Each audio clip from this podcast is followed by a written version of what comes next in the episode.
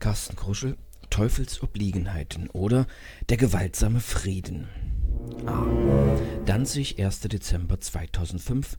Kein Luftschiff aus Dresden. Es war ein klirrend kalter Wintertag, an dem die weit entfernten Luftschiffe so deutlich zu sehen waren, als wären sie hinter der Silhouette des Krantores von einem detailversessenen Kupferstecher in den Himmel graviert worden. Aaron Chevalier von Hofstetter nestelte tief in der rechten Tasche nach den Stellrädchen der Jackenheizung. Das Ding brauchte zehn Minuten, um auf Temperatur zu kommen. In dieser Zeit könnte er bei dem klirrend kalten Wetter schon Frostbeulen haben. Wo blieb der Dresdner Zeppelin heute so lange? Die Reichslufthansa war längst nicht mehr, was sie zu ihren Glanzzeiten dargestellt hatte.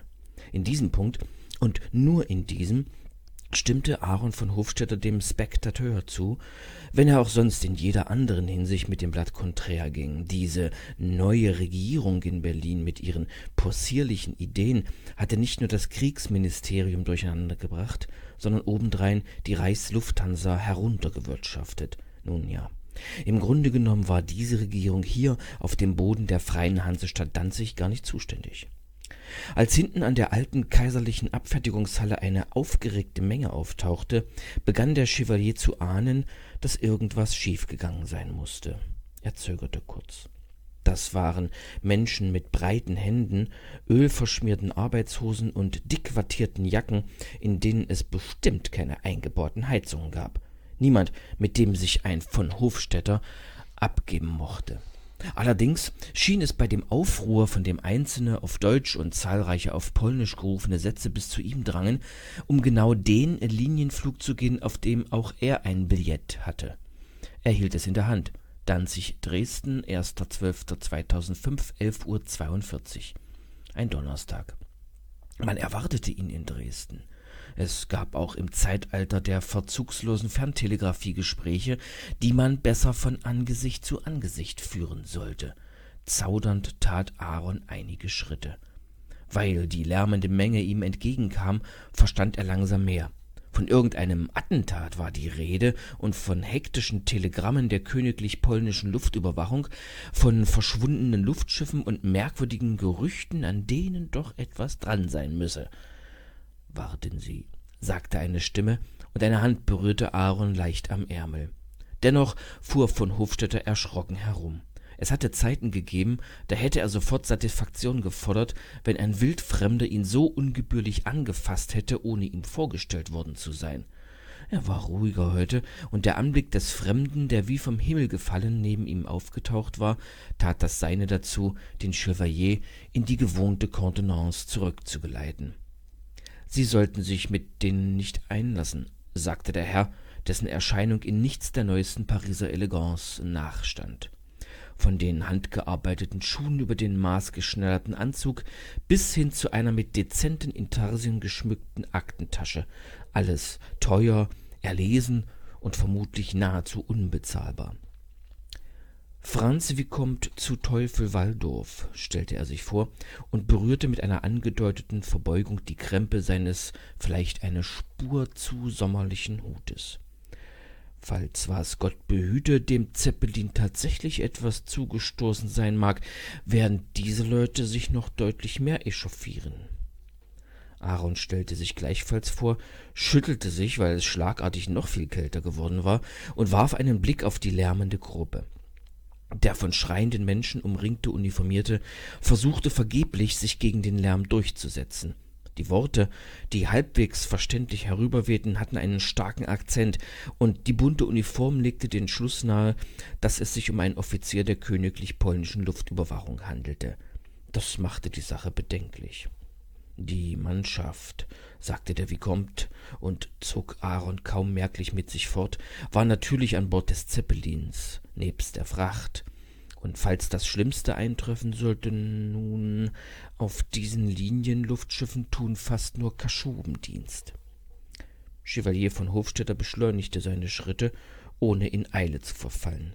Es hatte in jüngster Zeit einige Zwischenfälle zwischen den Volksstämmen in der Gegend gegeben, er hatte die Gründe dafür nicht völlig verstanden, und ja, um ehrlich zu sein, hatte er sich nicht sonderlich dafür interessiert. Der fein gekleidete Vicomte zupfte das Billett aus Aarons nachlassendem Griff und warf einen Blick darauf.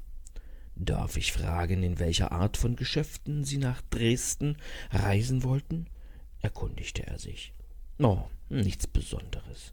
Mein Unternehmen arbeitet mit einigen Partnern aus ganz Europa an einem Durchbruch in der Datenverarbeitung. Aaron von Hofstetter verlor das Interesse an dem Tohuwabohu, das sich um den polnischen Offizier bildete. Wenn wir es richtig anfangen, dann gelingt uns vielleicht ein Sprung, der bedeutender ist als damals die Verbilligung der Zeppeline nach der Entdeckung der das wäre in der Tat bedeutsam, unterbrach ihn der Vicomte und überreichte von Hofstetter mit schwungvoller Geste zunächst dessen eigenes, jetzt wohl wertloses Billett und danach ein Kärtchen, das wie durch Zauberei zwischen seinen Fingern aufgetaucht war. Finger übrigens, die in sehr weichem und sehr teurem Leder steckten, wie von Hofstetter bemerkte. Alle Fortschritte auf diesem Gebiet interessieren mich sehr, setzte zu Teufel Waldorf hinzu. Von Hofstetter konnte seinen Blick für etliche Sekunden nicht von der Visitenkarte wenden. Er hatte nicht richtig hingesehen. Es war kein Goldrand auf der Karte, es war nicht einmal eine Karte, zumindest keine aus Papier. Diese spezielle Visitenkarte bestand aus dünnem Platin, das von Hand gehämmert und so mit farbigem Lack bemalt worden war, dass der Rand und die Buchstaben platinschimmernd sichtbar blieben. Solche Visitenkarten wurden in Übersee und in den Kolonien hergestellt, wo Rohstoffe und Arbeit billig waren, und nur wenige Unternehmen leisteten sich den Luxus, solche Karten herstellen zu lassen. Nixdorf und Siemens Elektrizitätsaktiensociete stand da geschrieben, und unter dem Namen des Vicomtes prangte der Titel Direkteur. Aaron stand einem der mächtigsten Menschen der Welt gegenüber, einem Mitarbeiter des Datenverarbeitungsmolochs, der mit seinen Lochbandmaschinen und neuerdings mit seinen revolutionären Magnetbändern über das Wohl und Wehe ganzer Volkswirtschaften entscheiden konnte und nur von der AEG überflügelt wurde. Nachdem Aaron von Hofstetter einige Schocksekunden damit verbracht hatte, wie ein Kretin auf die Visitenkarte zu starren, blickte er auf und stellte fest, dass er verlassen worden war. Der Vicomte war wieder zu seinen Geschäften übergegangen. Auf dem Flugplatz befand sich außer Aaron nur mehr eine wachsende Menge zorniger Kaschuben, die einige Dutzend Meter entfernt allmählich zu einer Meuterei übergingen. Eine Lautsprecherstimme verkündete die Streichung aller Abflüge für diesen Vormittag. Im Südwesten quoll dicht über dem Horizont eine schwarze Rauchwolke in den klaren Himmel und verbreitete sich langsam, ein düsterer, Tintenklecks im stahlblauen Himmel. Ein Wutschrei brandete auf. Hm, Zeit zu retirieren, dachte von Hofstetter und bummelte davon. An sein Luftschiffbillett dachte er nicht mehr. Seine Gedanken befassten sich mit dieser überraschenden Begegnung auf dem Danziger Luftschiffhafen, und die Finger in seiner mittlerweile aufgewärmten Jackentasche strichen über die Ränder der Visitenkarte. B. Stockholm, 20. Januar 2006. Der lange Arm der AEG. Die nächste Gelegenheit, bei der Aaron Chevalier von Hofstetter den offenbar sehr bedeutenden Vicomte zu Teufel Waldorf treffen durfte, kam einige Wochen später, Ende Januar 2006, auf ebenfalls merkwürdige Weise zustande. Von Hofstetters Firma Disgedür war eingeladen worden, auf einer kleinen, aber feinen Messe in Stockholm ihre neuesten Entwicklungen zu präsentieren. Die pekuniären Mittel des Unternehmens schmolzen mittlerweile zusammen. Immer wieder waren die Ideen der kreativen Köpfe, die daheim in Itzehoe in ihren Labors werkelten, als vollkommen utopisch verlacht worden. Von Hofstetter hatte in finsteren Momenten, wenn der Himmel über Itzehoe nachts vor Luftschiffen brummte und er trotz seines genau abgemessenen Gläschens Absinth nicht einschlafen konnte, schon darüber nachgedacht, ob es eine verborgene Macht gab, jemanden, der raffiniert dabei zu Werke ging, die Kreise seines Unternehmens zu stören. Vielleicht brauchten sie, um nicht unterzugehen, einen mächtigen Gönner, einen Mäzen. So jemanden, wie ihn damals der Graf Zeppelin gefunden hatte, als er den späteren Reichskanzler für seine Idee vom starren Luftschiff erwärmen konnte. Und wenn man es genau nahm, benötigten sie in den nächsten paar Monaten einen solchen Wohltäter dringend, um nicht unter die Bankrotteure zu gehen. Insofern war die Reise nach Stockholm kühn. Es war teuer in Schweden, teurer noch als in Paris. Diese Messe war jedoch eine der Veranstaltungen, bei denen geniale Spinner auf Investoren trafen. Eine Kombination, die Imperien begründen konnte. Nun stand Aaron von Hofstetter in einem der prächtigen Häuser mitten in der Gamlastan. Die hohen, schmalen Gebäude in den schmalen Gassen waren bunt gestrichen und lehnten aneinander wie Familienmitglieder bei einer feuchtfröhlichen Feier. Dies hier war die Handelskammer.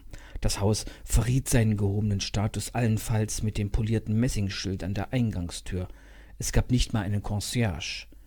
Jeder konnte hinein. Nun ja, dies war Schweden, ein Land, in dem jeder Hausmeister den Premierminister auf der Straße treffen und mit Du anreden konnte. In mehreren Sälen der Handelskammer präsentierten allerlei Kreative ihre Ideen. Aaron betrachtete gelangweilt die bunten Bilder eines Cinematographen, auf denen ein Hochleistungsluftschiff hoch über einer der französischen Kolonien einen Flugkörper in eine niedrige Umlaufbahn abfeuerte. Irgendwann einmal. Der Sprecher näselte dazu einen hochtrabenden Text darüber, wie die neuesten Stratosphärenplattformen endlich der bemannten Raumfahrt den lang erwarteten Durchbruch bescheren würden. Reichlich hochgestochen, dachte von Hofstetter. Würde besser ankommen, wenn es von Deutschen präsentiert würde. Die nehmen uns hier fast alles ab. Die Schweden sind fasziniert von dem gewaltigen Zeppelin-Flugnetz des Reiches und sie sind hingerissen von der großen Namensreform Rathenaus, bei der jeder Bürger des Reiches sich einen adlig klingenden Namen seiner Wahl hatte zulegen dürfen. Tatsächlich war damals sozusagen das ganze Volk geadelt worden. Keine Lehmanns und Schmidts mehr, aber auch keine Kohns und keine Goldsteins. Eine der genialen Ideen des Kanzlers, der sich selbst mit einem schlichten von Rathenau begnügt hatte. Raketen von einem Riesenluftschiff über den Wolken abzuschießen, war damit verglichen keine geniale Idee. Das alles hat keinen wirklichen Wert, sagte jemand direkt hinter der Schulter von Hofstädters, und als er sich erschrocken umsah, lächelte ihn, als wären nicht Wochen vergangen, das Gesicht des Vicomte zu Teufel Waldorf an. Ehe von Hofstetter etwas sagen konnte, legte der Direkteur seinen Zeigefinger verschwörerisch vor die gespitzten Lippen. Es gibt Kräfte, flüsterte er, die ihren Unternehmungen feindlich gegenüberstehen. Aaron von Hofstetter hatte genau dieses Gefühl schon eine Weile lang, und plötzlich fror er, als stünde er auf einer zugigen Schere statt im geheizten Salon der Handelskammer. Die Zwischenfälle waren gar zu seltsam gewesen. Kuriersendungen, die niemals anlangten, Experimente, die zu unerklärlichen Explosionen führten. Neu entwickelte Datenträger, die von heute auf morgen Alterungsspuren zeigten, als wären sie jahrzehntelang in Betrieb gewesen. Das war alles so surreal, als stammte es aus einem dieser cinematografischen Schauermärchen, wie sie beim breiten Publikum so beliebt waren. Unter diesen Umständen war es kein Wunder, dass Aaron den verführerisch nach teuerstem Ziegenleder duftenden Handschuhen des Franz zu Teufel Waldorf in eine Nische des üppig dekorierten Saales folgte. Hinter den Fenstern sah man die engen Gassen der Stockholmer Innenstadt, auf denen die braven Schweden in der Dämmerung Unmengen von bunten Lampen entzündeten. Wie haben Sie begann von Hofstetter, aber von Teufel Waldorf bedeutete ihm mit einer herrischen Handbewegung still zu sein. Ist Ihnen und den anderen Entrepreneuren Ihres Unternehmens schon der Gedanke gekommen, dass es Leute geben könnte, die es nicht mögen, wenn die Entwicklung der Rechnertechnik allzu rasch voranschreitet? Von Hofstetter vergaß, wie kalt ihm war, und sah den Direkteur neugierig an. Natürlich war ihm dieser Gedanke nicht neu. Und Nixdorf Siemens stand mit auf der Liste der Unternehmen, die Vorteil aus den merkwürdigen Missgeschicken ziehen konnten. Andererseits war kein Grund vorstellbar, dass von Teufel Waldorf ausgerechnet ihn derart warnen sollte, den Mitinhaber der kleinen Firma Disc Dür. Der Hauptverdächtige für Umtriebe dieser Art war immer noch und vor allem die allgemeine Elektrizitätsgesellschaft, die im ganzen Reich und auf allen Gebieten der Elektrotechnik eine marktbeherrschende Stellung innehatte. Nach kurzem Zögern teilte von Hofstetter dem Vicomte seine Überlegungen unumwunden mit. Der lächelte finster. Hm, Sie haben schon recht. Seitdem der Sohn des AEG-Gründers Reichskanzler war, kommt kaum eine andere Gesellschaft gegen diese Übermacht an. Rathenau hatte nicht viel übrig für Konkurrenz, unter uns gesagt, bei all seinen Verdiensten. Oh, Sie meinen, es sei durchaus möglich, dass die alte Krake AEG ihre Fangarme in unseren Labors hat? Oder in ihren Laboranten, bestätigte von Teufel Waldorf. Das Herz des Aaron von Hofstetter schwamm in Eiswasser. Seine Gedanken überschlugen sich. Sollte es unter den Mitarbeitern von Diskedür einen Verräter geben, einen, der insgeheim im Auftrag des großen Ungeheuers und für dessen Geld den Saboteur spielte? Franz, wie kommt zu Teufel Waldorf, griff beherzt zu, als von Hofstetter wankte und zu fallen drohte. Er stützte ihn, während der Vortrag mit bunten Filmchen weiterging. In der Nische, die der Vicomte den Schwächelnden von Hofstetter unbemerkt schob, gab es ein Fenster, das man öffnen konnte. Noch mehr kalte Luft drang herein und die Geräusche von den Straßen. Fröhliche Menschen waren in den Gassen der schwedischen Hauptstadt unterwegs, beleuchtet von unzähligen Lampen und Fackeln.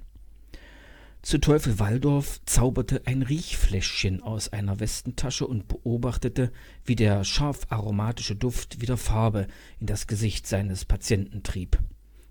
Zu viel Arbeit, flüsterte Aaron, zu wenig Bewegung, zu sehr fokussiert, zu viel Fortschritt. Wenn Sie gestatten, sagte der Vicomte leise, unterstütze ich Sie bei der Suche in Ihrem Hause. Hm, mir ist an allem gelegen, was der Krake schaden könnte. Sie ist uns auf mehr als einem Felde im Weg, wie Sie sich vorstellen können. Er schaute den jungen Industriellen verschmitzt an. Es wäre allerdings unumgänglich, meine Hilfe gegenüber dritten Personen unerwähnt zu lassen. Immerhin könnte eben jener Dritte genau der gesuchte Agent sein. Versteht sich, sagte von Hofstetter, und er spürte, wie die Hand des anderen in die seine glitt, umspannt von weichem, samtenem Leder, ein Ziegenleder duftender Händedruck, ein Versprechen, ein Abkommen. Es fühlte sich an, als habe er ein Abkommen mit dem Teufel geschlossen. Nun, sagte der Vicomte im Plauderton, was ist es denn nun, woran Sie und die Ihren so geheimnisvoll werkeln? Aaron von Hofstetter wusste, dass er besser nichts sagen sollte. Er spürte jedoch eine Art Verbundenheit mit diesem vermögenden Fremdling. Wir entwickeln eine neue Methode, mit der wir sehr viel Informationen gleichsam magnetisch auf sehr kleinem Raum abspeichern können. Eine Revolution, wenn es funktioniert. Gigantische Mengen von Daten im Format einer Damenhandtasche. Wie gesagt, eine Revolution. Interessant, sagte Franz Vicomte zu Teufel Waldorf. Dann wies er aus dem Fenster, wo die engen Gassen der Stockholmer Altstadt mit bunten Lichtern illuminiert waren. Schön, ein wirklich reiches Land zu sehen, setzte er völlig unmotiviert hinzu, fast so reich wie Deutschland oder Frankreich. Nicht auszudenken, wie es in Berlin aussehen würde, wenn es dort nach dem Weltkriege nicht seit fast hundert Jahren Frieden gegeben hätte. Man würde nicht so viel Licht haben an den langen Winterabenden, glaube ich. Von Hofstetter rieselte es kalt den Rücken herunter. Es gab Momente, in denen ihm der Vicomte so unheimlich wurde, als lebte dieser Mensch in mehr als nur dieser Welt.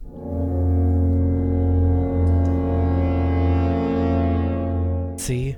Itzehoe, 5. Februar 2006, unter dem Zeppelinhimmel. Wie weit wir gekommen sind, sagte Graf Pedro von Ehrenberg, und dennoch wie wenig wissen wir. Er schaute auf den Himmel über Itzehoe, an dem nicht weniger als zwei Dutzend Luftschiffe standen, die meisten wartend über dem Landefeld Heiligenstädten, wo an der Julianka die Zollstation ihre Arbeit tat. Oder eben nicht. Dann kam es zu Stauungen im Luftverkehr. Die ins deutsche Exil entsandten dänischen Beamten entwickelten in letzter Zeit eine erstaunliche Kreativität darin, gewissen Unternehmen aus dem Reich Hindernisse in den Weg zu legen. Nun gut, das war ihr Recht, niedergelegt im deutsch-dänischen Luftfrachtabkommen. Der Graf hob zu einer weiteren tiefsinnigen Bemerkung an, als er durch Aaron von Hofstetter unterbrochen wurde. Untertänigst angemerkt, dass es sehr konvenieren würde, wenn Sie statt philosophischer Etüden etwas mehr dem Thema dienliche Repliken bieten könnten. Von Ehrenberg seufzte. Er war seit zwanzig Jahren mit von Hofstetter befreundet. Als Kinder hatten sie zusammen jene Funkwellendetektoren gebaut, die heutzutage von röhrenbestückten Radios abgelöst wurden. Sie hatten einander bereits damals in kurzen Hosen, aus denen wundgeschlagene Knie herausschauten, mit Sie angeredet. Von Ehrenbergs Hoffnung, dass von Hofstetter ihm jemals das Du anbieten könnte, war ein fahler Traum und würde es wohl auf immer bleiben. Vermutlich konveniert es, wenn ich anmerke, dass unsere Recherchen betreffs des Danziger Zwischenfalls erste Früchte getragen haben, sagte er trocken. Aarons Augen wanderten von den Geschäftspapieren zu von Ehrenbergs Gesicht hinüber. Tatsächlich? Das wäre bei diesem Spiel hilfreich. Graf Pedro von Ehrenberg löste seinen Blick von den am Himmel herumschnurrenden Luftschiffen froh, dass er als wichtig genug erachtet wurde, eine Konversation mit ihm zu beginnen. Oft hatte er das Gefühl, dass man ihm nur zuhörte, weil manche seiner verrückten Ideen sich als brauchbar erweisen könnten. Nun, mir war neu, dass es sich um ein Spiel handelt, sagte er. Von Hofstetter biss sich auf die Lippen. Ein Hinweis zu viel möglicherweise. Er wusste immer noch nicht, wo das Leck in der Firma war. Es würde ernsthaft wehtun, wenn es gerade der Graf wäre, der die Geheimnisse von Diskedür an die AEG verriet, ausgerechnet er, der die geldbringenden Einfälle hatte. Hm, vergessen Sie das, sagte der Chevalier. Manchmal scheint mir unsere Technik schneller voranzuschreiten, als gut für uns ist. Was war denn nun mit dem Zeppelin, der es nicht bis nach Danzig geschafft hat? Vergessen Sie alles, was über kaschubische Terroristen im Spektateur zu lesen war. In Wirklichkeit war ein Prototyp an Bord, sagte von Ehrenberg, für die Herstellung von etwas, das alle Elektronenröhren überflüssig machen sollte. Ein winziges Stück aus einem Zeug namens Silizium mit irgendwas bedruckt. Sehr interessant, wenn ich auch zugegebenermaßen nicht wirklich verstanden habe, worum es da ging. Die Informationen sind spärlich, es sollte da zukünftig satt Patente hageln. Alles kam aus den Labors von Oskar Heil und es war leider das komplette Paket. Gut möglich, dass, wie ist es zu verstehen? Das komplette Paket. Von Hofstetter hatte keine Lust auf die haltlosen Spekulationen des Grafen. Nun, die vorbereiteten Patentpapiere, der Prototyp, das Herstellungsverfahren, die Technologie, der erste Apparat, mit dem diese Siliziumdinger produziert werden konnten, alles. Nach der Explosion des Luftschiffs ist die Erfindung wohl verloren.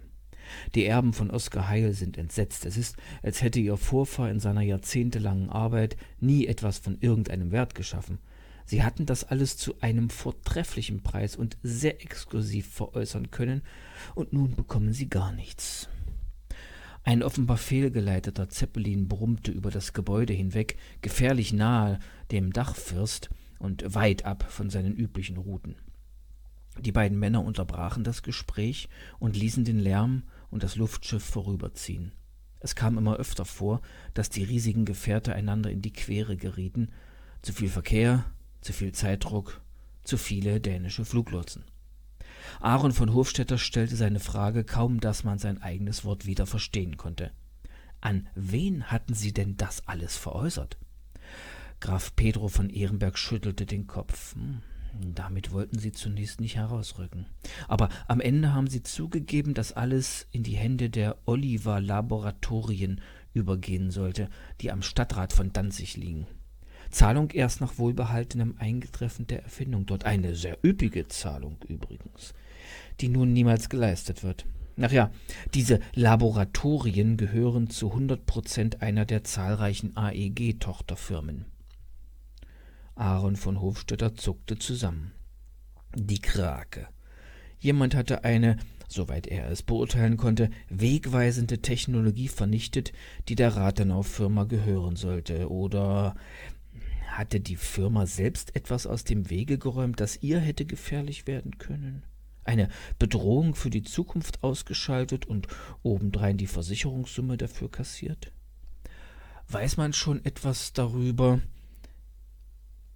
was dieses Luftschiff für einen Unfall hatte? Unfall? Von Ehrenberg lachte bitter.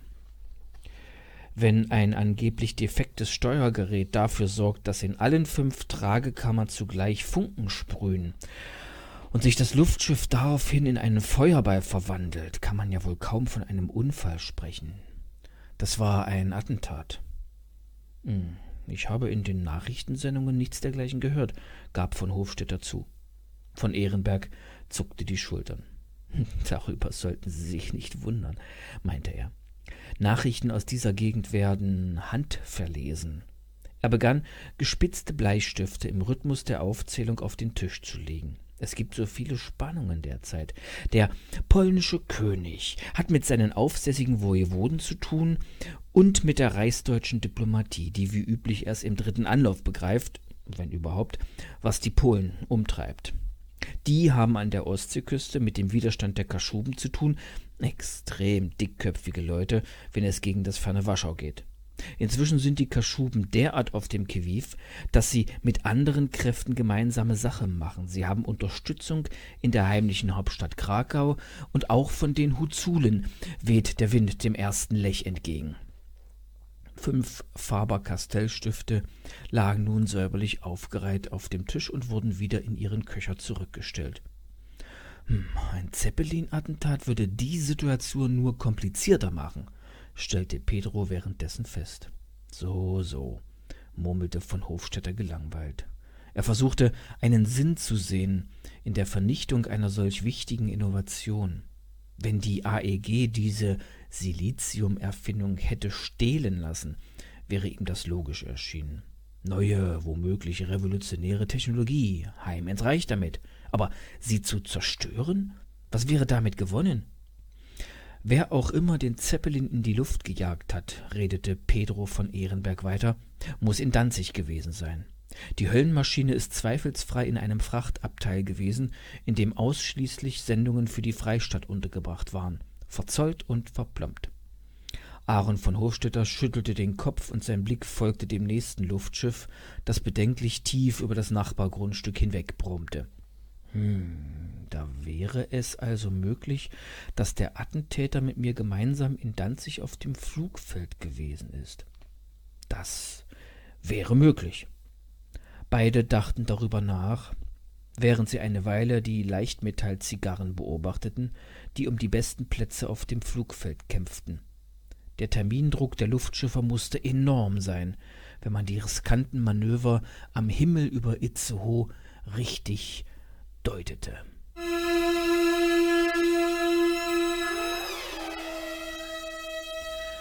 D. Danzig, 28. Februar 2006 Auslieferung Adresse Königstraße. Franz Vicomte zu Teufel-Walldorf, Direkteur der Nixdorf und Siemens Elektrizitätsaktiensocietät, betrat das von Bodel-Schwingsche Delikatessengeschäft in der Danziger Königsstraße durch den Haupteingang. Auf dem blank gewienerten Marmorboden waren direkt am Einlass dicke, weiche Teppiche ausgelegt, um jedem Neuankömmling den Straßenschmutz von den Schuhen zu streifen. In diesen Genuss kam nur jemand, der die muskulösen Grand Seigneurs vor dem Portal mit seinem Erscheinungsbild davon hatte überzeugen können, dass seine Person und seine Schuhe dieser Ehre würdig waren. Die Teppiche wurden jede Stunde ausgetauscht. Der Vicomte schlenderte ein wenig auf dem flauschigen Bodenbelag herum und musterte die deckenhohen Regale zur Rechten, in denen erlesene Single Malt Whiskys, italienische Grappa-Spezialitäten und sündhaft teure französische Cognacs in Geschenkverpackungen thronten. Zur Linken waren die Regale mit Tintenfisch gefärbter Pasta, Arganölfiolen, russischem Beluga-Kaviar und persischem Safran beladen. Als der Vicomte tiefer in den Gourmet-Tempel hineinschritt, wurde er von der Seite angesprochen ob er bei seinem Einkauf beraten zu werden wünsche. Zufrieden registrierte zu Teufel Waldorf, dass sich seine Einkäufe in Genève und Marseille gelohnt hatten. Man sprach ihn auf Französisch an, der in Danzig gleich nach Deutsch und vor Polnisch meistgenutzten Sprache. Offenbar war er elegant genug gekleidet. Das Diplomatenköfferchen mit den Elfenbeinintarsien wolle man gern für ihn aufbewahren, damit er die Hände frei habe für seinen Rundgang. Er lehnte höflich, aber bestimmt ab und schritt die freischwebende Treppe in den ersten Stock hinauf. Damit verließ Teufel Waldorf das Reich auserlesener Spezereien und goldbedampfter Absinthflaschen, um sich oben zwischen Folianten und kostbaren Drucken wiederzufinden von Bodelschwing frönte hier seiner zweiten Obsession, der Literatur und den schönen Büchern. Der Vicomte schritt vollgestopfte Regale entlang, von denen seltene Karten und Stadtansichten herabhingen.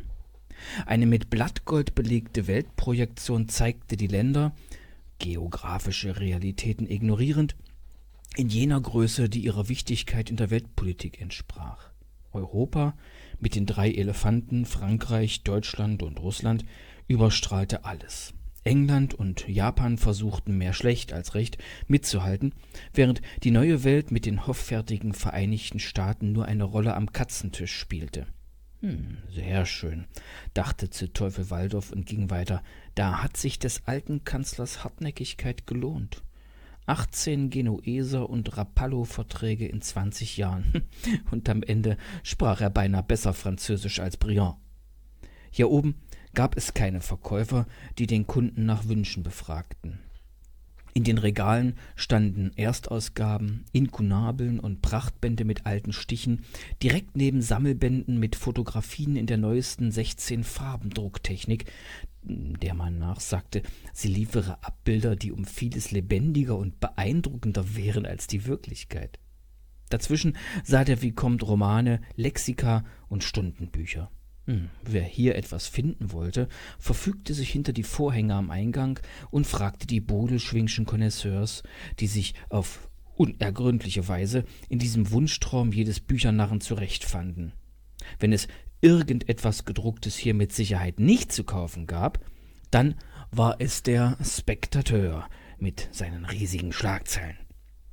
Am Ende des weitläufigen, völlig überladenen Raumes blickte zu Teufel Waldorf gelassen um sich der komplette Grand Seigneur. Niemand achtete auf ihn. Er verschwand durch eine verborgene Tür, von deren Existenz nur wenige Menschen wussten, und keiner von ihnen war derzeit in Danzig. Mit wenigen Schritten gelangte er in jenen Raum, in dem sich abends die Bodelschwingsche Gesellschaft einfinden würde, um über die nächsten Schritte zu beraten. Man wollte dem Fortschritt einen gewaltigen Schub geben, unerhörte Neuheiten einführen, die Kontenance des Reiches erschüttern. Teufel Waldorf kannte einige ihrer Pläne, andere ahnte er. Heute Abend würden sich hier die gewitztesten Köpfe einfinden, die das Deutsche Reich, die Französische Republik und die polnischen Wojewoden aufzutreiben wussten. Selbst aus Russland würden seltsame Genies anwesend sein. Eine gute Gelegenheit, um ordnend in die Angelegenheit einzugreifen. Eine Zusammenkunft wie ein Wendepunkt, der über die Zukunft mitentscheiden konnte, ein Nexus, der Vicomte öffnete sein Köfferchen, indem er seinen Daumen auf einen versteckt angebrachten Fingerabdruckleser drückte, das einzige derartige Gerät auf dem ganzen Planeten. In dem Köfferchen befand sich neben anderen Dingen ein in graues Leinen eingeschlagenes Päckchen, das zu Teufel Waldorf sehr vorsichtig heraushob. Er schloss das Köfferchen und deponierte die Höllenmaschine an genau dem vorgesehenen Ort. Die Detonation würde alle Türen auf dieser Etage aus den Angeln reißen und einen Feuersturm aus den Fenstern von drei Zimmern treiben. Verheerung, Desaster, Zerstörung. Die Elite von drei Staaten hatte keine Chance, leider die vielen wertvollen Bücher auch nicht. Auf dem Rückweg bog der Vicomte ab und betrat den verschwenderisch ausgestatteten Waschraum. In diskreten Nischen befanden sich die Plätze, zu denen sich selbst ein König allein begibt. Er kontrollierte sicherheitshalber ein letztes Mal das Privé, in dem er als einziger der ganzen Gesellschaft das Attentat zu überleben gedachte. Die Feuerwolke würde an dieser Tür Halt machen. Sie war dick, schwer und für ein stilles Örtchen völlig überdimensioniert. Mooreiche, um Himmels willen. Ein Holz, das Jahrhunderte Zeit gehabt hatte, hart und immer härter zu werden. Zu Teufel Waldorf nickte zufrieden. Seine Berechnungen waren wie immer perfekt. Er schloss die tresorartige Klotür, überprüfte in den deckenhohen Kristallspiegeln sein Erscheinungsbild und stellte zufrieden fest, dass seine Garderobe unauffällig und geschmackvoll mit seinem Aktenköfferchen harmonierte. Als er durch den prachtvollen Laden nach draußen schlenderte, kaufte er aus einer Laune heraus einen unbeachteten Erstdruck von Konrad Zuses Plankalkül aus den 50er Jahren. Hm. Noch so ein Genie, dachte er, dem man leider die Tour vermasseln musste. Schade. Aber es musste sein.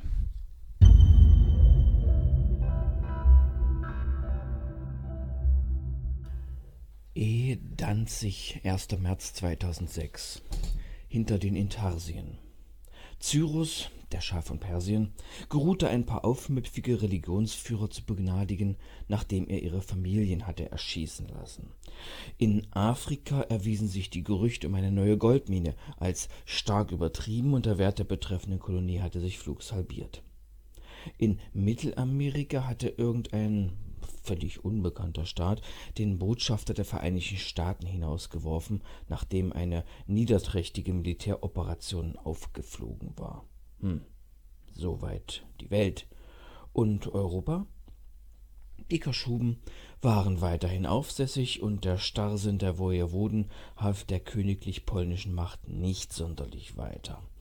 Das Deutsche Reich freute sich insgeheim der Zwistigkeiten im Nachbarland, während offiziell die französischen Verbündeten zugunsten Warschaus intervenierten.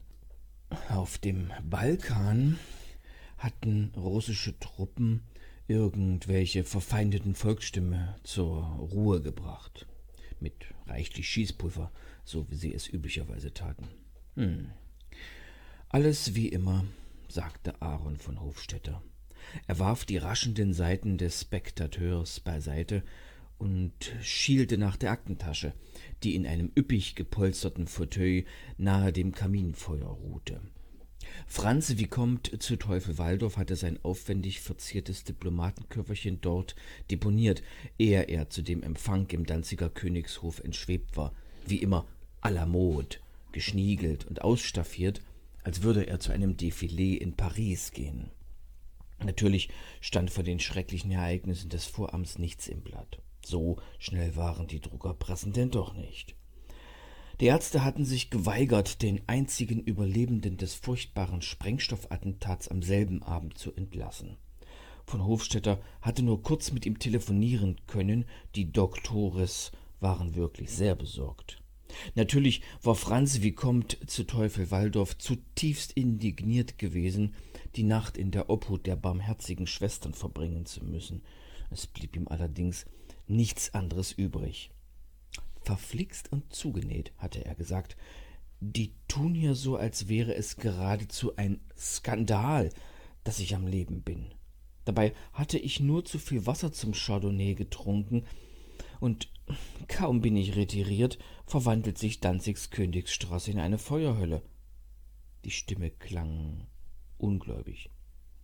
Der Innenarchitekt des Hauses Bodelschwing hat Toilettentüren aus massiver Mooreiche einbauen lassen, was ich schon ein wenig dekadent finde. Anderenfalls jedoch könnte ich gar nicht mehr telefonieren, sondern Sie müssten mittels einer Seance mit mir Kontakt aufnehmen. Von Hofstetter fand den müden Witz unpassend angesichts der verheerenden Folgen des Anschlags. Einige der verheißungsvollsten Köpfe der verbündeten Mächte waren ihm zum Opfer gefallen. Hm, der Verdacht hatte sich sofort auf die einzige europäische Monarchie konzentriert, die einen Vorteil aus dem Zwischenfall ziehen konnte. Hm, London hatte natürlich sofort jede Beteiligung an der Geschichte weit von sich gewiesen. Hinter den Kulissen ratterte das Räderwerk der Diplomatie. Und passen Sie bitte gut auf meine Aktentasche auf, hatte zu Teufel Waldorf noch gesagt. Sie enthält Dinge von beträchtlichem Wert. deren Verlust für mich vollkommen inakzeptabel wäre. Dann wurde das Gespräch von irgendeiner besorgten Florence Nightingale beendet. Aaron Chevalier von Hofstetter warf einen langen, nachdenklichen Blick auf die Aktentasche. Mein Kunstwerk, unzweifelhaft, und der Vicomte pflegte es fast immer bei sich zu führen. Er trieb geradezu einen Kult um dieses Gepäckstück, und von Hofstetter hatte sich sehr gewundert, dass ausgerechnet er zum Beschützer des Köfferchens avanciert war. Andererseits war es kaum vorstellbar, zum Bodelschwingschen Empfang in klassischer Abendgarderobe zu erscheinen und dabei ein Gepäckstück mit sich zu schleppen, wie edel gearbeitet es auch sein mochte. Wenn ich darauf aufpassen soll, sagte sich von Hofstetter, kann ich mir das Schmuckstück getrost näher ansehen. Er drehte es vorsichtig in den Händen, überrascht von dem beträchtlichen Gewicht. Er musterte die Verzierungen und ließ seine Fingerspitzen über perfekt eingebettete Intarsien gleiten. In der Nähe des Schlosses stutzte er. Da war eine winzige Klappe, so raffiniert getarnt, dass ein weniger geschultes Auge sie unmöglich entdecken konnte. Von Hofstetter öffnete den verborgenen Mechanismus und entblößte unter der Klappe ein tiefschwarz schimmerndes Viereck, ein Daumenabdruck großes Stück Obsidian, sehr mysteriös. Aaron von Hofstetter stutzte. Hm, Daumenabdruck? Hatte er nicht einmal, nur aus dem Augenwinkel, den Vicomte gesehen, wie er an seiner Tasche hantierte und seinen Daumen kurz neben das Schloss hielt, ehe er samt der Tasche in irgendeinem Kabinett partikulier verschwand? Das Vergrößerungsglas an seiner Schnur war rasch aus der Westentasche geholt, und für Minuten studierte von Hofstetter das rätselhafte Detail. Dann griff er zum Telefon und verlangte eine eilige Verbindung nach Itzehoe. Es meldete sich nach einigen Sekunden Graf Pedro von Ehrenberg. Nachdem etwa fünf Minuten lang die unvermeidlichen Höflichkeitsfloskeln und der Austausch über das Wetter in Danzig und an der Julianka ausgetauscht worden waren, beschrieb von Hofstetter, was er vor sich hatte, ohne allzu sehr ins Detail zu gehen. Er erwähnte nicht, was gestern geschehen war, und er vergaß mitzuteilen, wem die in Frage stehende Vorrichtung gehörte. Wäre es vorstellbar, fragte er dann, dass so ein kleines Fensterchen einen Mechanismus enthält, der ein Daktylogramm prüft und nur demjenigen den Zugang gestattet, der im Innern auf irgendeine Weise gespeichert ist? Nun war Graf Pedro von Ehrenberg ein begnadeter Spinner, dem jedes Rätsel ein Greuel und Anlass zu wilden Spekulationen war. Einmal in Gang gesetzt, spuckte sein überreiztes Hirn eine schräge Theorie nach der anderen aus. Auf dieser Fähigkeit beruhten alle Patente, die Diskedür besaß. Schwierig war es nur, den Müll unter von Ehrenbergs Ideen von jenen Gedanken zu trennen, die man tatsächlich verwerten konnte. Der Graf sprudelte los, als habe jemand den Stöpsel aus einer Fiole Unsinn gezogen. Er fand die ganze Idee viel zu weit fortgeschritten, im Grunde genommen Zukunftsmusik, selbst wenn es schon Karteien gab mit den Fingerkuppenmustern von Verbrechern. Die französische Justiz, deutlich weniger skrupulös als deutsche Gerichtsbarkeit, hatte bereits Leute auf die Guillotine geschickt, nur irgendwelcher Papillarabdrücke wegen, die an kompromittierenden Stellen gefunden worden waren. Eine Weile ließ von Ehrenberg sich über forensische Forschung aus und die Unverwechselbarkeit von solchen Abdrücken. Von Hofstetter ließ alles über sich ergehen, er wusste, dass Pedro früher oder später zum Thema zurückfinden würde, so war es immer.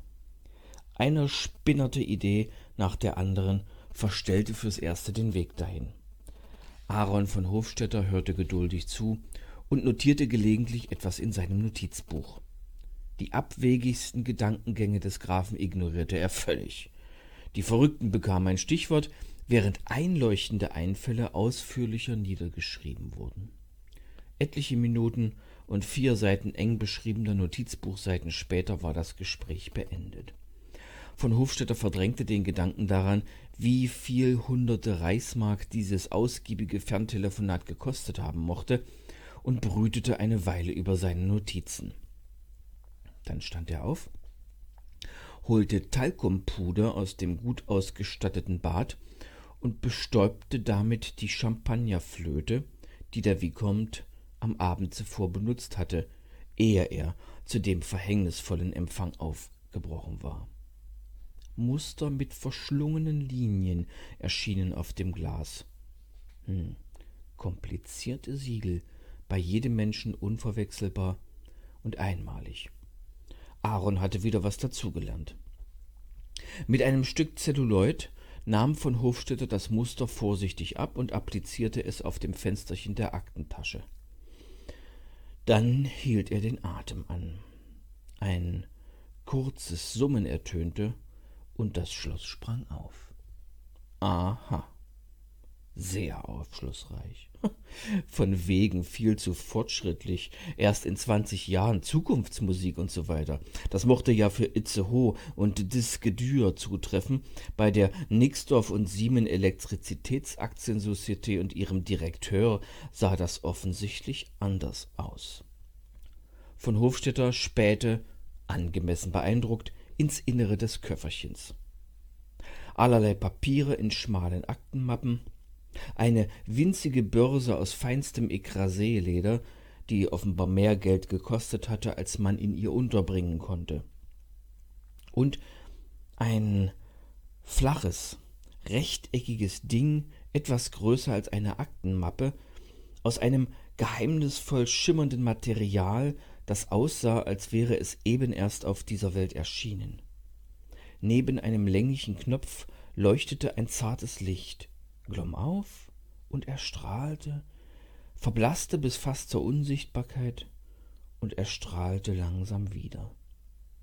Ein Licht, das den Rhythmus eines atmenden Menschen imitierte. Aaron von Hofstetter konnte nicht anders. Er zog das Ding heraus, staunte über das Gewicht, und als er es aufklappte, schnappte er nach Luft. Leises Summen ertönte, Licht drang aus der Oberfläche des Artefakts. Da war eine komplette Schreibmaschinentastatur, edel und berückend schön, darüber im Innern des Deckels eine schimmernde Fläche, auf der Licht zuckte und ein Symbol bildete. Da leuchtete die Zeile Bitte Kennwort eingeben. Darunter eine leere Zeile, offenbar wartend auf das besagte Kennwort. Von Hofstetter starrte minutenlang darauf, als bestünde die komplette Welt ausschließlich aus diesen Buchstaben. Er spürte, wie der Boden unter seinen Füßen davonglitt. Hätte er nicht in einem dieser unverschämt bequemen Fauteuils gesessen, er wäre umgefallen. Er wusste, was das war. Er hatte es in Stockholm gesehen. Einer der verrückten Spinner aus Übersee, gekleidet in skandalöse Jeanshosen und einen schwarzen Schlapperpullover, hatte dort einen Zeitstrahl entwickelt, eine fantastische Reise von einer Erfindung zur nächsten, und am Endpunkt hatte sowas ähnliches gestanden. Ein mobiler Ordinateur. Ein Rechner, der eingegebene Befehle ausführte, mit winzigen elektrischen Schaltkreisen arbeitete und seine Informationen auf rotierenden magnetischen Scheiben vorrätig hielt. Und genau das war die Erfindung, die Diskedür entwickeln wollte, so in zehn, zwanzig Jahren. Andere Leute mussten erst einmal solche Anzeigeflächen erfinden, solche Tastaturen und solche atmenden Lichter. Die Zukunft würde großartig sein. Aber an diesem Ding war das alles schon da. Aaron von Hofstetter ließ seine Finger wie in Trance über die Tasten gleiten. Er würde nicht versuchen, ein Kennwort einzugeben, was auch immer das sein mochte. Dies hier überstieg bei weitem alles, was er sich hatte vorstellen können. Es war nicht von dieser Welt. Er schloss sehr langsam den Deckel und hörte zu, wie jenes leise, sirrende Etwas im Innern des Gerätes zur Ruhe kam, eine Mechanik, die er nur ansatzweise begriff. Ein paar Minuten saß er da, auf dem Schoß dieses Ding mit dem atmenden Lämpchen und versuchte, seine Gedanken in den Griff zu bekommen, ohne Erfolg. Als er das Gerät umdrehte, las er, was dort stand. Die Buchstaben kannte er. Was mochte Apple Incorporated nur bedeuten? Und von einem Ort namens Cupertino hatte er nie zuvor gehört. California allerdings war ihm ein Begriff. Irgendwo in der neuen Welt war das, in einer Gegend, von der man einen guten, fruchtigen Wein erwarten konnte oder ein herzhaftes Dosenfleisch, jedoch kein hirnsträubendes Stück Technologie wie das hier. Nixdorf oder sonst jemand waren ihrer Zeit um Jahrzehnte voraus. Oder in California geschahen neuerdings Wunder. Oder der Direkteur war ein Ding aus einer anderen Welt. Von Hofstetter erschauerte. Er hatte kürzlich einen Band ausländischer Histoire extraordinaire konsumiert. Alle vollkommen verrückt. Zeug der grüblerischen Sorte. Wenn die Römer nicht anno 09 von den Germanen massakriert worden wären, wenn Napoleon bei Waterloo gewonnen hätte oder wenn Rathenau erschossen worden wäre, ehe er Kanzler werden konnte. Insbesondere die Vision über den ermordeten Reichskanzler hatte von Hofstetter tief schockiert. All diese hasserfüllten Fantasien über einen neuen Krieg mit Frankreich, einen Weltenbrand und die Rückstufung des Deutschen Reiches zu einem ebenso friedlichen wie bedeutungslosen Agrarland, dessen Bevölkerung vor lauter Gräberpflege nicht mehr zur Besinnung kommen konnte. Unendlich langsam, sehr vorsichtig, steckte er das weißschimmernde Ding, es atmete lautlos mit seinem fahlen Licht, in die Aktentasche zurück und schloss sie. Fasziniert beobachtete Aaron von Hofstetter, wie die Klappe über dem Daumenerkennungsfenster zuschnappte. Er sollte mehr über Franz Vicomte zu Teufel Waldorf in Erfahrung bringen, sehr viel mehr.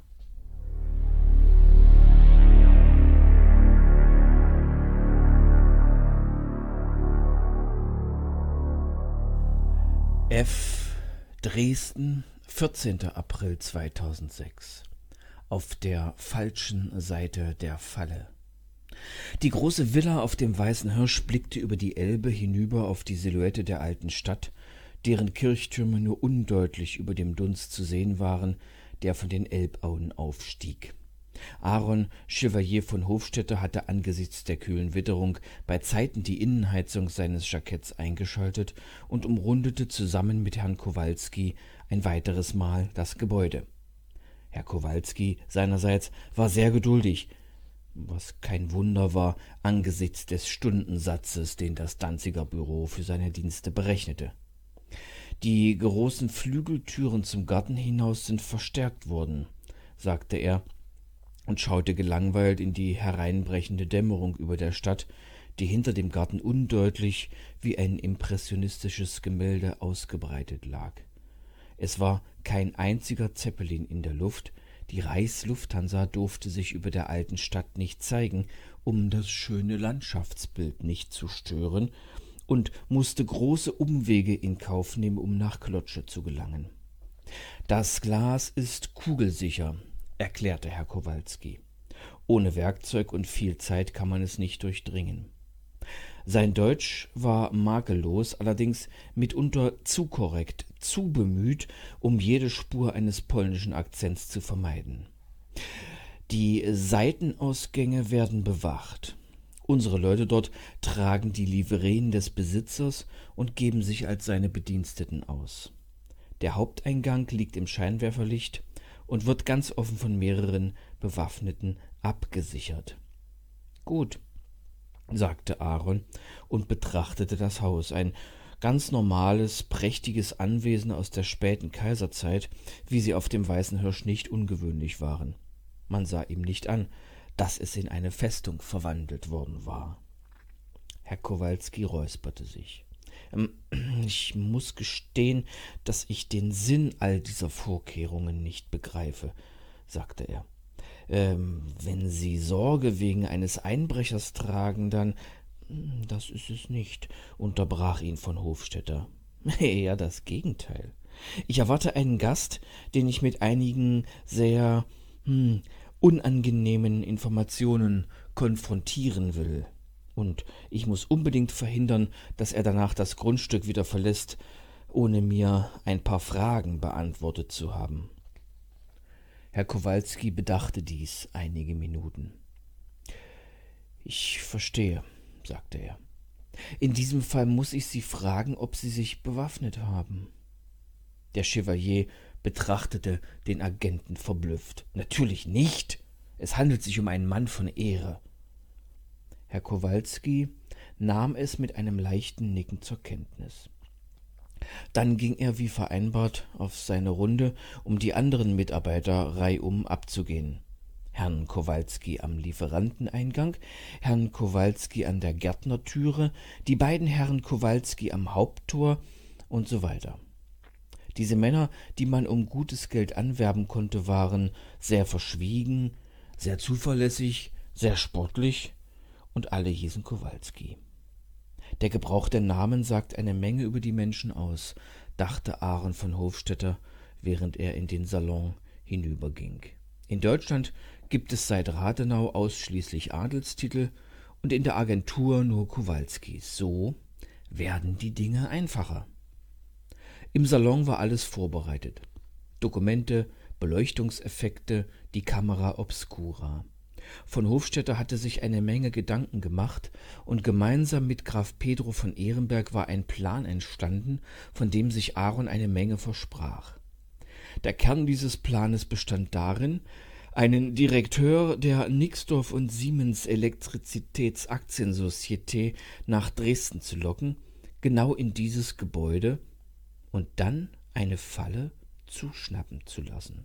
Hm, eine Mausefalle für einen der bedeutendsten Menschen der Welt, hatte Graf Pedro geschwärmt. Hm, für einen der rätselhaftesten Menschen der Welt, hatte von Hofstetter ihn korrigiert.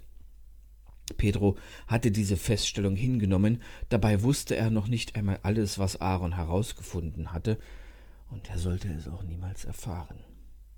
Als eine halbe Stunde später Franz Vicomte zu Teufel Waldorf die Freitreppe des Schlösschens emporschritt, war alles für seine Einschließung bereit, und fünf Kowalskis beobachteten von ihren schattigen Standpunkten aus, wie sich die Flügeltüren hinter ihm schlossen. Von nun an würden sie niemanden mehr aus dem Gebäude herauslassen, ganz gleich, was geschah. In der linken trug zu Teufel Waldorf seine kostbar aussehende Aktentasche, die mit den fein gearbeiteten Intarsien. Er hielt sie immer noch in derselben Hand, als er Aaron von Hofstetter begrüßte. Er stellte sie direkt neben seinen Fauteuil, während er unter belanglosem Geplauder ein leichtes Souper mit seinem Gastgeber einnahm und er spielte mit seinen Fingern gedankenverloren auf den Verzierungen des Gepäckstücks herum, während der Mitinhaber von Disque dur ihn über die Einzelheiten der Erfindung in Kenntnis setzte, die sein Unternehmen zur Marktreife entwickeln wollte. In schmalen Gläsern stand auf dem Tischchen zwischen ihnen hundertjähriger Remy Martin, den der Vicomte ebenso wenig anrührte wie von Hofstetter. Mit bunten Bildern, die auf schneeweißes Leinen geworfen wurden, illustrierte von Hofstetter die grundlegenden Konzepte seiner Erfindung, und er ließ den großen Anteil Graf Pedros nicht unerwähnt. Ich habe Ihnen mehr enthüllt, als ich durfte, sagte Aaron und ließ sich in die Polster eines Fauteuils zurücksinken. Obwohl alle Fenster und Türen geschlossen waren, wehte ihn ein frostiger Hauch an. Die Schautafeln und Diagramme auf ihren heruntergefahrenen Leinwänden schaukelten leicht vom Schwung seiner Präsentation. Hm, Graf Pedro von Ehrenberg würde mir glühende Zigarren auf den Händen ausdrücken, wenn er von diesem Gespräch wüsste. Oh, machte zu Teufel Waldorf, Graf Pedro von Ehrenberg ist überraschenderweise gar nicht derjenige, um den es hier geht. Aaron schaute seinen Gast verwundert an. Das war nur eine weitere von vielen merkwürdigen Bemerkungen, die der Vicomte gemacht hatte. Nun beschloss von Hofstetter endlich auf den Punkt zu kommen. Ich habe Nachforschungen anstellen lassen, sagte er. Hm, das ist mir nicht entgangen. kommentierte der Vicomte kühl. Aaron von Hofstetter ignorierte ihn. Ich weiß, dass Sie in den Zwischenfall mit dem Luftschiff bei Danzig verwickelt waren, fuhr er fort. Wie die Sache genau durchgeführt wurde, weiß ich nicht, aber eine sehr bedeutende Erfindung von Oskar Heil wurde dabei vernichtet, mit allen Dokumentationen und allen experimentellen Geräten ein enormer Verlust. Hm, was Sie nicht sagen. Niemand auf dieser Welt kann sagen, welche Einbuße die Menschheit bei diesem Luftschiffabsturz erlitten hat oder um wie viele Jahre die moderne Technik zurückgeworfen wurde. Franz wie kommt zu Teufel Waldorf hob eine Augenbraue, was weniger wie eine Geste der Belustigung als eher wie der Ausdruck von Respekt wirkte. Aaron fand das beunruhigend, und er redete schnell weiter, ehe ihn sein Mut und der Fluss der Worte verlassen konnten. Das äh, Bombenattentat in Danzig, das Sie so überaus glücklich hinter der Mooreiche überleben konnten, wird mit gewissen anderen Ereignissen in Zusammenhang gebracht. Zum Beispiel damit, dass jemand, dessen Beschreibung sehr nach Ihrer Person klingt, einen Tag vorher im Gebäude gesehen wurde. Von Hofstetter warf einen vielsagenden Blick auf den Aktenkoffer. An diese Tasche beispielsweise konnte man sich sehr gut erinnern, fürchte ich. Der Vicomte legte die Fingerspitzen beider Hände aneinander und entspannte sich. Sein Blick ruhte interessiert auf dem Gesicht seines Gesprächspartners. Ah ja. Viel interessanter waren die Informationen, die ich mit Hilfe gewisser dienstbarer Geister sammeln konnte, sprach Aaron weiter. Hm, jetzt nur nicht erwähnen, was all die Kowalskis für ein Heidengeld gekostet haben, dachte er. Ich fand es außerordentlich bemerkenswert, dass ein Direkteur der Nixdorf und Siemens Elektrizitätsaktiensozietät existiert, den kein Geschäftsbericht aufführt und den selbst im Hauptsitz des Unternehmens niemand zu kennen glaubt ein Direkteur, der nichtsdestotrotz einige der wichtigsten Patente der Firma hält, in zahlreiche finanzielle Transaktionen verstrickt ist und der von Hofstetter beugte sich vor und blickte dem Vicomte direkt in die Augen, der vor etwa sechs Jahren aus dem Nichts auf der Bildfläche erschienen ist. Mit einer raschen Bewegung stand Aaron auf und zog an einer besonders markierten Schnur eine weitere aufgerollte Schautafel herab. Auf ihr war der Lebenslauf des Vicomte verzeichnet, ein Zeitstrahl mit zahlreichen Verweisen auf entsprechende Dokumente. Alle Belege waren von den Kowalskis sorgfältig geprüft worden. Und jene, deren Echtheit sie nicht bestätigen konnten, hatte man mit Fragezeichen versehen. Bei allen Nachweisen, die älter waren als die besagten sechs Jahre, sprangen die Fragezeichen umher wie Mailämmer. Die Vergangenheit des zu Teufel Waldorf war eine Landschaft aus anklagend dreinschauenden Fragezeichen. Aaron ließ sich wieder in seinen Fauteuil sinken. Franz wie kommt zu Teufel Waldorf tippte die Fingerspitzen in einem vertrackten Rhythmus aneinander, und für einige Sekunden starrte Aaron wie hypnotisiert darauf. Er erkannte das Metrum als einen Siebenvierteltakt und sprach rasch weiter. Ihr Studium, Ihr Gymnasium, Ihre Abstammung, alles das ist nicht nachprüfbar. Ihre Vergangenheit liegt verborgen unter Schichten zweifelhafter Dokumente. Ob sie vor ihrem 31. Lebensjahr existiert haben, ist nicht tatsächlich nachweisbar. Daran haben Fachleute gearbeitet und sind beinahe in den Wahnsinn geraten. Hm. Erstklassige Arbeit. Er ließ offen, ob er die Tarnung des Gegners meinte oder die Recherchen seiner Kowalskis. In einer bedeutungsvollen Pause rutschte er auf seinen ledernen Polstern nach vorn, nippte sehr langsam am Rande des Kognaks und kam zum Schluss. Ich bin bereit, das alles ruhen zu lassen und all die Dossiers im Tresor zu belassen, bis sie vom Schimmel zernagt sind. Es interessiert mich nicht sonderlich. Was mich interessiert, ist die Frage danach, ob Nixdorf oder Siemens oder beide bereit sind, in die fantastischen Möglichkeiten zu investieren, die Disque Dure möglicherweise bietet. In die Augen des Vicomte schlich sich ein belustigter Ausdruck. Er stand auf, öffnete das geheimnisvolle Köfferchen und zog daraus nicht etwa das geheimnisvolle Ding aus Cupertino hervor, sondern einen länglichen Gegenstand, eine Röhre von vielleicht vierzig Zentimetern Länge. Danach begann er durch den Salon zu stolzieren und mit dem Ding im Takt seiner Worte in der Luft herumzufuchteln. Sehen Sie, sehr geehrter von Hofstetter, es gibt gewisse Knotenpunkte, die alles zusammenhalten, viele verschiedene Dinge miteinander verbinden, sagte er in einem leicht dozierenden Tonfall.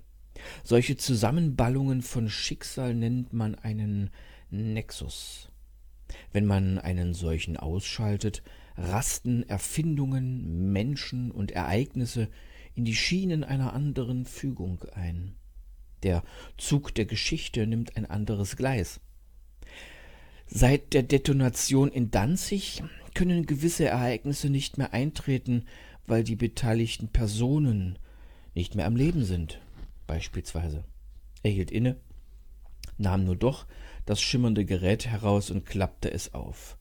Blitzschnell tackerten seine Finger ein Kennwort hinein, eine Fläche erstrahlte bunt. Eine Welt, in der Rathenau niemals Reichskanzler wurde, weil er anno 1922 ermordet worden ist, ist ein anderes Beispiel. Dies wäre eine Welt, in der von dieser schönen Stadt dort, er wies hinüber zu dem matten Lichtermeer, das aus der Dresdner Innenstadt durch den Nebel heraufschimmerte, nur Trümmer übrig sind. Eine Welt, in der Kopien der wichtigsten Bauwerke errichtet werden mussten. Das Gerät zeigte ein Bild, das unmöglich war. Von Hofstetter benötigte einige Augenblicke, um zu begreifen, was er da sah. Er erkannte erst an der Silhouette des Zwingers im Hintergrund, was das sein sollte. Die Innenstadt von Dresden, zermalmt und zerstört. Nur ein fragmentarischer Rest der Frauenkirche erhob sich aus dem Schutt. Der Künstler hatte einer äußerst morbiden Fantasie freien Lauf gelassen und sogar Leichen zwischen die Trümmer gezeichnet. Dennoch sah dieses Bild aus wie eine Fotografie. Aaron von Hofstetter löste seine Augen von dieser Abnormität und sah den Vicomte verwirrt an. Ein Nexus? wiederholte er. Ja, bestätigte zu Teufel Waldorf. Als Sie meinen Sie würden es einen Ordinateur nennen, besichtigt haben, hat eine eingebaute Kamera ihr verblüfftes Gesicht aufgenommen, wissen Sie?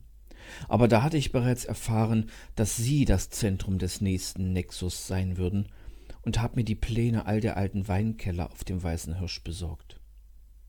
Ein Gefühl der Bedrohung beschlich Aaron von Hofstetter.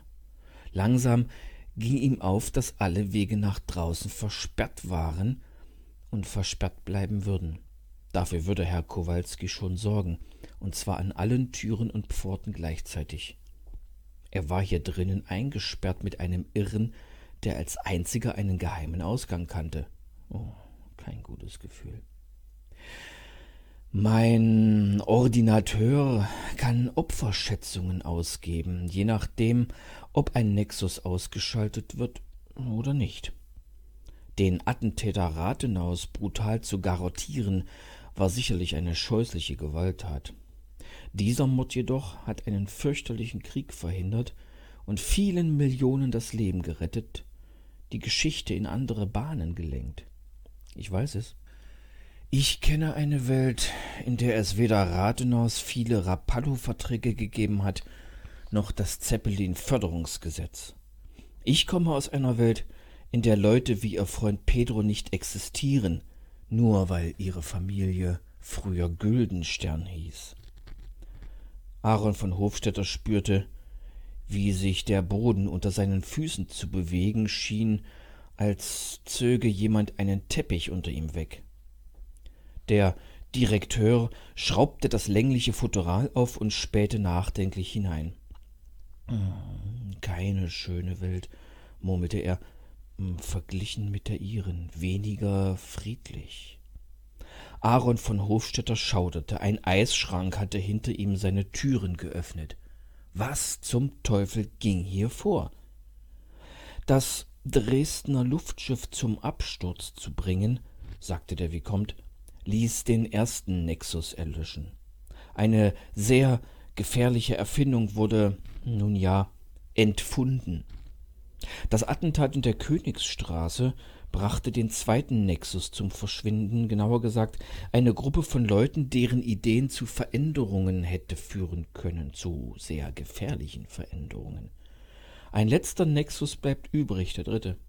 Ganz wie im Märchen, wenn der Held drei Aufgaben zu erledigen hat.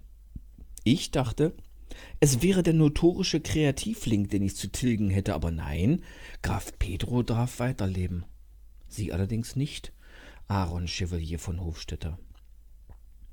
Ein hauchdünn geschliffener Stahl, von einem Moment zum anderen hervorgerissen aus seinem Gehäuse, zielte plötzlich auf den entsetzten Aaron von Hofstetter. Über die Klinge zogen sich jene feinen Streifen, die das Schmieden nach Damaszener Art mit sich brachte. Wollen Sie damit sagen, Aaron rang nach Luft, dass Sie aus einer fremden Welt kommen, von einem anderen Planeten? Vielleicht ließ der Verrückte von seinem Tun ab, wenn man ihm gestattete, sich als einen gestrandeten Außerirdischen darzustellen, sein ganzes Wahngebilde zu offenbaren, alle seine verschlungenen Gedanken, das würde viel Zeit kosten. Aaron brauchte dringend ein bisschen Zeit, um sich irgendwas einfallen zu lassen. Hm, kein fremder Planet, sagte Franz Vicomte zu Teufel Waldorf. Ich komme genau wie Sie von der Erde, nur aus einer anderen, unbearbeiteten Version, einer viel zu schrecklichen Version, glauben Sie mir. Ich für meinen Teil bringe lediglich ein paar weitere Korrekturen an. Ich sorge mit ein bisschen Gewalt für ein wenig mehr Frieden. Es war zu spät, auf Zeit zu spielen. Die Klinge fuhr durch von Hofstädters Kleidung, als wäre sie nicht vorhanden, und durchbohrte seine Brust. Als die Spitze des Stilets an seinem Rücken herausdrang und die Lederbespannung des Fauteuils durchbohrte, ertönte ein kurzes, hässliches Knirschen. Es tat überraschenderweise nicht so weh, wie Aaron sich derlei vorgestellt hatte. Glauben Sie mir, flüsterte Teufel Waldorf, und sein Mund war nur Zentimeter von Aarons erbleichendem Gesicht entfernt. Viele, viele Menschen werden nicht leiden und sterben, wenn ihre Lebenslinie hier endet. Eine einfache Abwägung und eine Abschätzung der Folgen. Er riß mit einem Ruck den Kurzdegen aus von Hofstädters Leib, jetzt tat es doch weh, und zwar höllisch. Aaron stöhnte, sprechen konnte er nicht mehr. All die Venen und Arterien, die der wohlgezielte Stich getroffen und erbarmungslos durchtrennt hatte, begannen für das rasche Verbluten des Mitinhabers von Disquedur zu sorgen. Der Mund des Sterbenden bewegte sich, über seine Lippen floß hellrotes Blut und in seinen Augen stand eine Frage. Der Vicomte verstand, worum es ging, und zuckte bedauernd die Schultern. Warum ich hier bin, weiß ich nicht, sagte er, aber das weiß ja auch von euch niemand.